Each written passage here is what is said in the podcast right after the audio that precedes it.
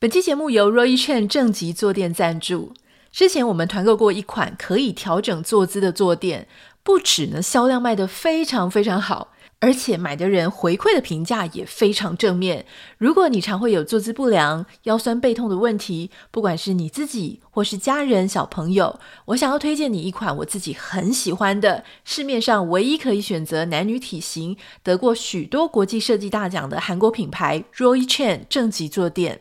它有独家的支撑设计，所以它可以让你坐起来会觉得，诶，后腰背有被贴合，有被靠到，坐垫也不会容易滑动，可以轻松不费力的维持正确的坐姿，跟你良好的体态。欢迎点开节目资讯栏了解 Roychen 正极坐垫，我们徐玉切入点的听众享有五二折的优惠哦！加购同品牌陶瓷不粘锅再享三三折优惠。因为这个价格实在太好了，所以要请大家点入链接网址之后先登入，才可以看到这个非常惊喜的价格哦！Hello，欢迎收听徐玉切入点，我是徐玉玉姐爱。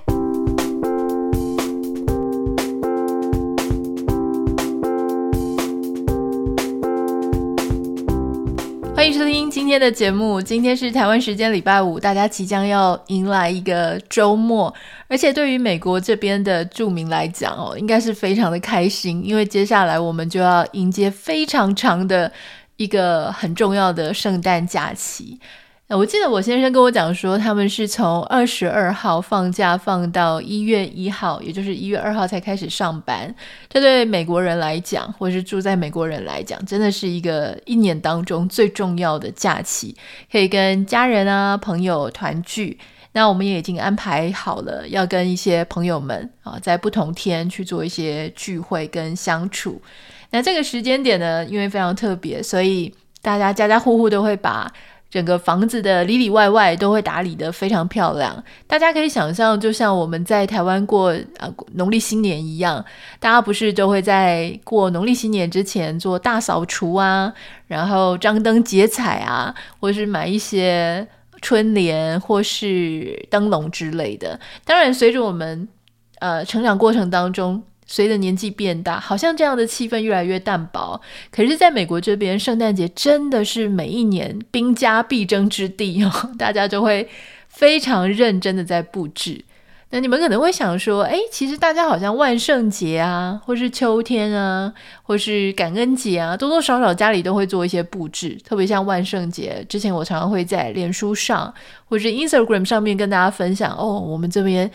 妖魔鬼怪啊，或是大家很认真。可是通常我发现一件事，就是如果家里会布置万圣节，通常是因为家里有小朋友，那小朋友就会要求爸妈，就说：“哦，我们家也要布置啊！”哈，小孩子很喜欢享受那种把自己家布置得漂漂亮亮，他每天进进出出的时候会觉得很开心。所以通常如果家里里面有孩子，那家长可能就会被小孩催促啊，或者说为了要让小孩觉得很开心，所以他们就会去布置万圣节。可是你会发现哦，如果你的社区或是这一家他们的小孩已经长大了，例如说去念大学了，离开家里了，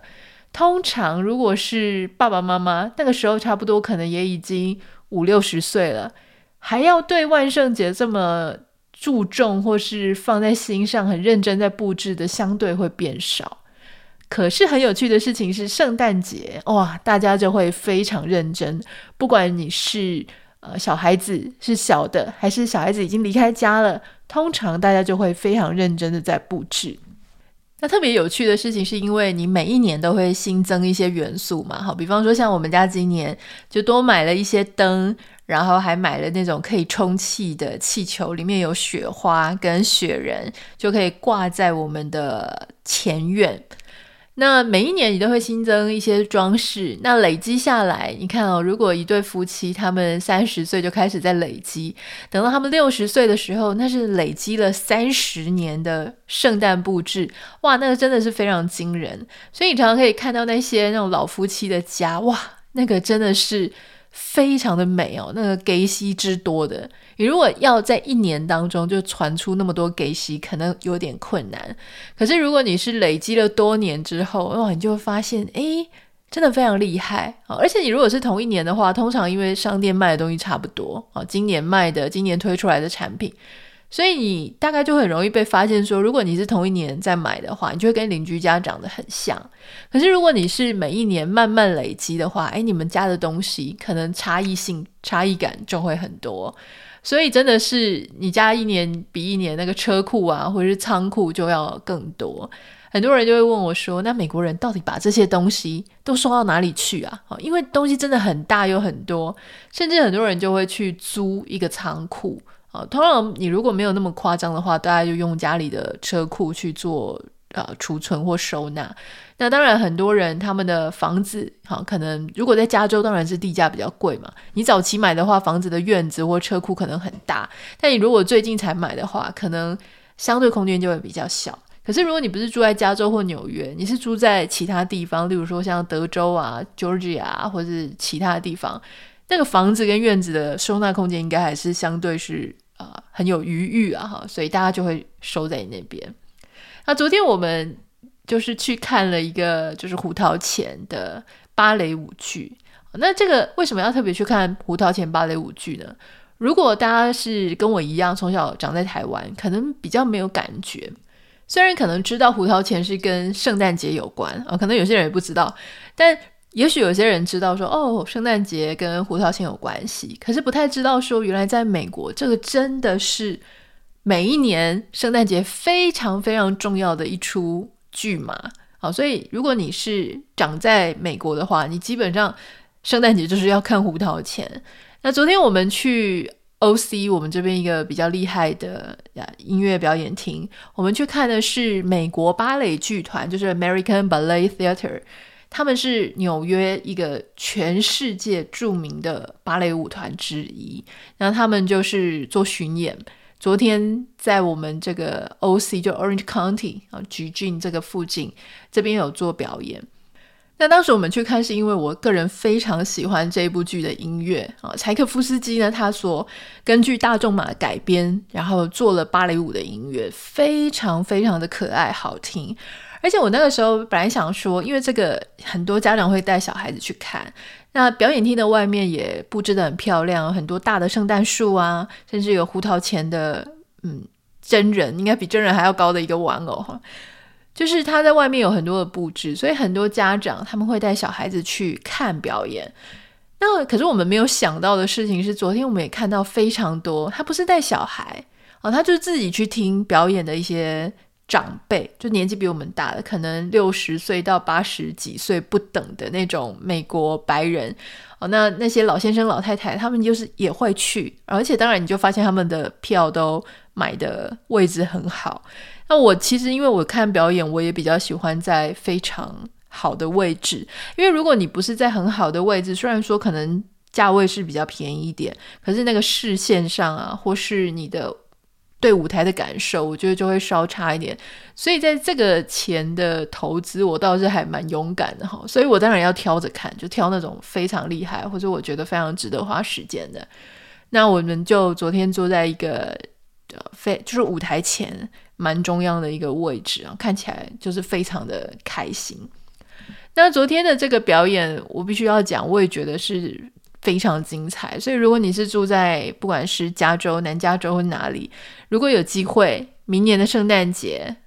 也欢迎大家可以去看。现在在买票，我不太确定票到底还多不多，而且好像接下来可能会去 San Diego。我有点忘记他的行程。他通常一般来说这种表演，他就是会从洛杉矶 （LA） 啊，LA downtown，然后就往下移到 OC Orange County，然后再到 San Diego。所以如果你现在是住在 San Diego，我知道我们有一些听众住在 San Diego，可能还来得及，我觉得可以去看一下有没有票。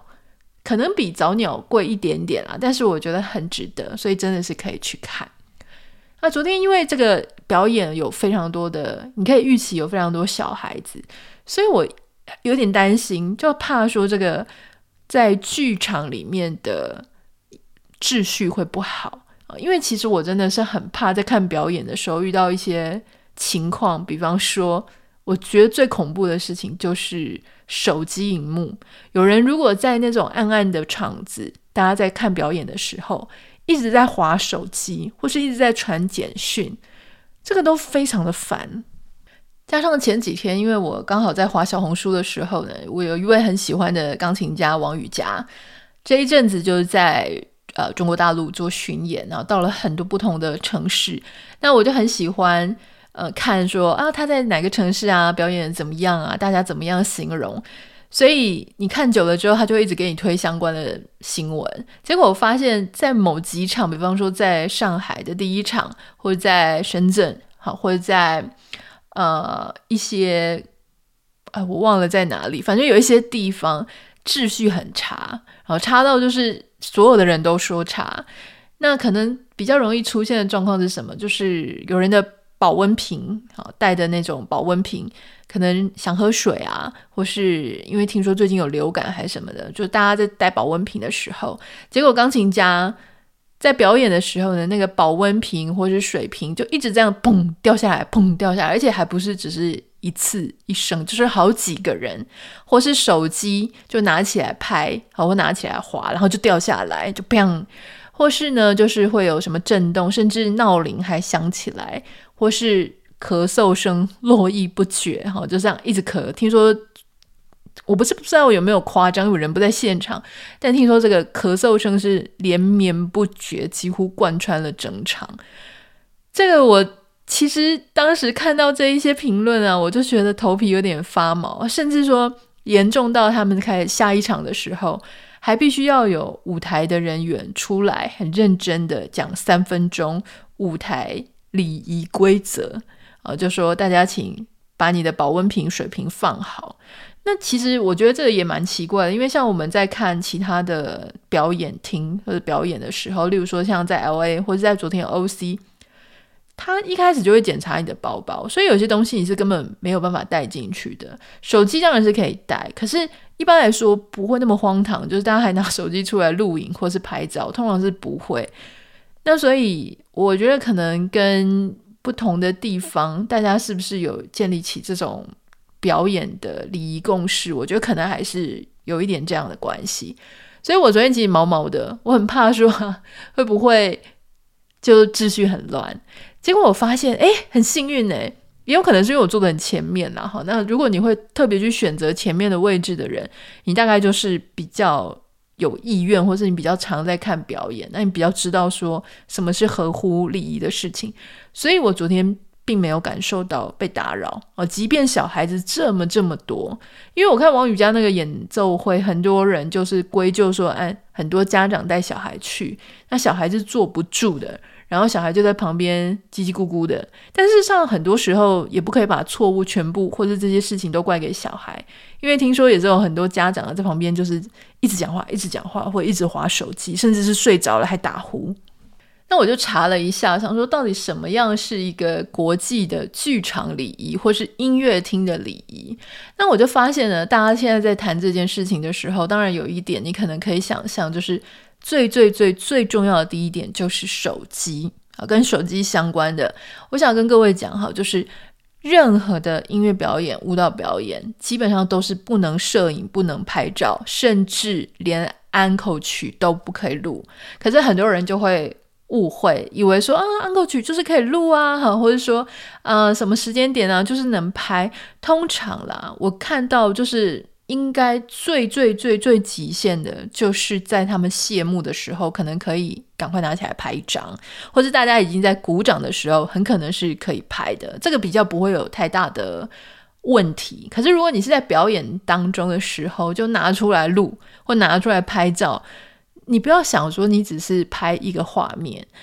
也不是完全是智慧财产权的问题。其实你更重要的事情是影响到你四周左右的人，他就是会被你的发亮的荧幕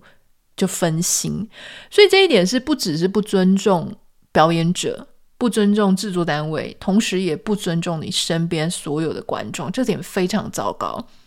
也非常的重要哈，所以其实我们的手机大概就是会调成勿扰飞行模式，然后记得如果你平常有设什么呃这个震动，要把震动关掉，因为你以为震动是安静的嘛，震动一点都不安静，震动会滋滋滋滋，这个你还是会影响到别人啊。那甚至就是说呃要记得就是把这个闹铃关掉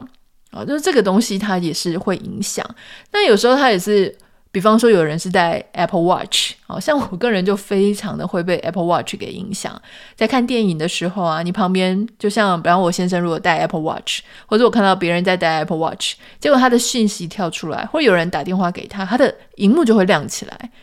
这个也是会很分心。所以像昨天的。音乐剧，他的现场人员他是没有像王宇佳那个，因为被打扰的太夸张，所以他讲了三分钟。昨天那一场是没有，他预期大家应该都能够有一些基本的礼仪常识，所以他昨天讲的很概括，但他讲的很重要。他说，任何会引起其他人分心 （distraction） 的这种。设备全部都要关机，让它变成没有办法影响其他人的那个状态。哦，那其实很多人就会想说，还那还有没有其他的？除了你的手机之外，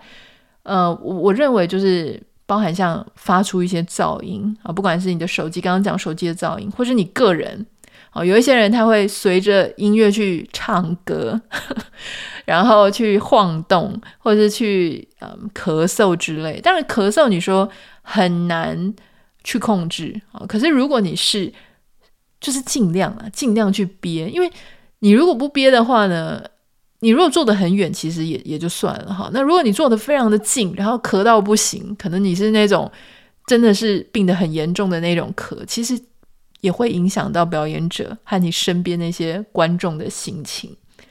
那除了这些，呃，要提早到啊，不要中间突然去想要进去。其实像一些比较严格的呃 theater 或是 concert hall，他是你时间迟到，他不会让你进去的。他一定要在他 OK，他让你放行的时候，他才可以进去。那我觉得有一点可能大家比较不会注意到。而且其实像在台湾或者亚洲人戴帽子的人相对少，哦，所以呃，比方说像英国人，他们就是都有戴帽子。可是我觉得是这样，就是说如果你这个国家的人都很常戴帽子，你通常也会比较了解帽子的相关礼仪。那当你这个国家的人他戴帽子不是一个很普遍，就是说全民运动的时候，那你可能反而对戴帽子的礼仪会相对知道的比较少。那这边有一个非常有趣的。呃，这个礼仪也跟大家分享一下哈。基本上你在看 theater 或者看这些音乐剧的时候，它有一个 no hats 的 rule，就是不能戴帽子进去。好，你可以想象，如果你进到一个表演厅或是音乐厅里面，你戴着帽子，那很可能就会影响到你后面的人的视线。当然，这个其实有一点点不太一样的说法啊，就是说，比方说，你去想象英国人。英国人他们女士是非常喜欢戴帽子的，因为帽子代表的是他们的一种可能是时尚啊，穿着上面的一个整体的搭配。可是英国人啊，或者说在你戴这些所谓的 fashion hats，就是时尚的帽子的时候，它仍然是有它的礼仪。好，我们就先分成，其实他们男生跟女生在戴帽子的时候有不同的礼仪。那女生，如果你是戴这种 fashion 的帽子，可能比方说小小的一个斜斜的帽子啊，上面有罩纱，呃，帽帽檐有那种呃面纱，或者说你可以想象，就是那种皇室啊，或者是英国的一些女士，很优雅的女士，她们戴着帽子，跟她在戴棒球帽那种比较中性的啊是不一样，有不一样的礼节。你如果是戴那种比较时尚的帽子，啊，就是跟你整个整体搭配，通常那个帽子不会过大了哈。如果你过大，也是很容易就是会遮到人家的视线。好，我们来讲女生，如果你是戴那种 fashion hats 的话，呃，你可以在人家家或室内的时候，你仍然戴着你的帽子，好。那或是说你参加一些午餐啊、餐叙啊、婚宴啊，或是一些 garden party，就是那种花园的派对、花园的聚会的时候，你是可以戴着帽子啊，或是你参加一些这种宗教的，比方说基督徒的一些礼拜啊、服务啊，这个你可以戴。那如果你没有影响到其他人的时候，你在看电影或是在 indoor 看一些表演的时候，室内看表演可以戴。可是这个就是我刚刚讲的分歧的地方。有些人说在戏院或是在呃看电影的时候绝对不能戴，因为你戴就有可能潜在的会影响到其他人。那有些人就会讲说，那只要后面的人跟你讲说，哎，你遮到我了。那你就应该要把帽子拿下来，你不能拒绝，因为你影响到别人。可是这又很有趣，就是说，如果你是在英国或是日本这样的地方，其他人可能默默忍受，他虽然很不高兴，可他不一定会跟你讲。哦，所以这个变成说，你这个戴帽子的人，你要自己非常非常的小心，你有没有给人家造成视线上的影响或麻烦？那如果是戴着类似像棒球帽，或是像我之前在英国，我们去旅游的时候啊，因为那天气很冷，所以你有时候会戴着那种毛帽啊，或是那种御寒的那种帽子。那种帽子就不可以在室内的时候还戴着。我说的室内，不只是你去人家家哦，包含你可能就是走进一个饭店啊。我记得那个时候呢，因为天气非常的冷，是冬天。我那时候在英国的时候，大概是十月到十二月的时间，已经很冷了，对亚洲人来讲，哈。那那个时候，我记得我们就大家都穿着那种非常厚的夹克，然后戴着毛帽。呃，当天傍晚，我们跟朋友就是同学约在 Hilton 饭店，然后要去他们上面的一个酒吧，一个 bar 喝酒。一走进那个 hotel 的时候，我们欧洲同学就立刻跟我们讲说：“哎，那个帽子要拿下来。”我想说，才刚走进饭店，呢，都还不到大厅哦，就是刚进那个门，他们就全部都把帽子拿下来。那因为我那时候是第一次出国嘛，所以去英美呃英美国家，所以我就被他们呃提醒了一下，所以我那个时候才知道说哦，原来当然你如果是去那种呃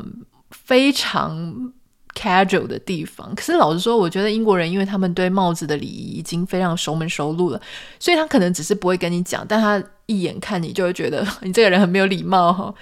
所以。这个这个是一个帽子的礼仪啦。如果你不是戴那种所谓的 fashion 啊，那种呃故意就是穿的很 lady 的那种相对应的时尚的帽子，如果你不是戴那个，你是戴其他的毛帽、棒球帽或者是其他御寒的衣物，那个在室内里面，不管你是去公共场合的室内，或是你是去朋友家的室内，哦，呃，这些帽子一定都要拿下来。